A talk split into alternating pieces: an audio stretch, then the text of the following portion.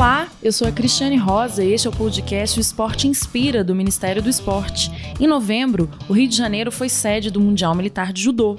O chefe da delegação brasileira, general de divisão Jorge Antônio Micelato, falou pra gente sobre a importância da realização do evento no Brasil.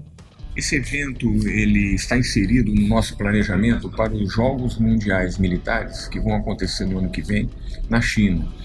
É, os Jogos Mundiais Militares reúnem todos os países integrantes do Comitê Internacional do Esporte Militar, que, que, são as Forças Armadas de todos os países que integram esse comitê, que participam num grande evento mundial. E para termos uma ideia da importância desse comitê, ele é o terceiro de maior número de participantes do mundo, só perde para o COI e para a, a FIFA. A nossa conversa sobre o Mundial Militar de Judô continua. Confira no próximo episódio. Até lá!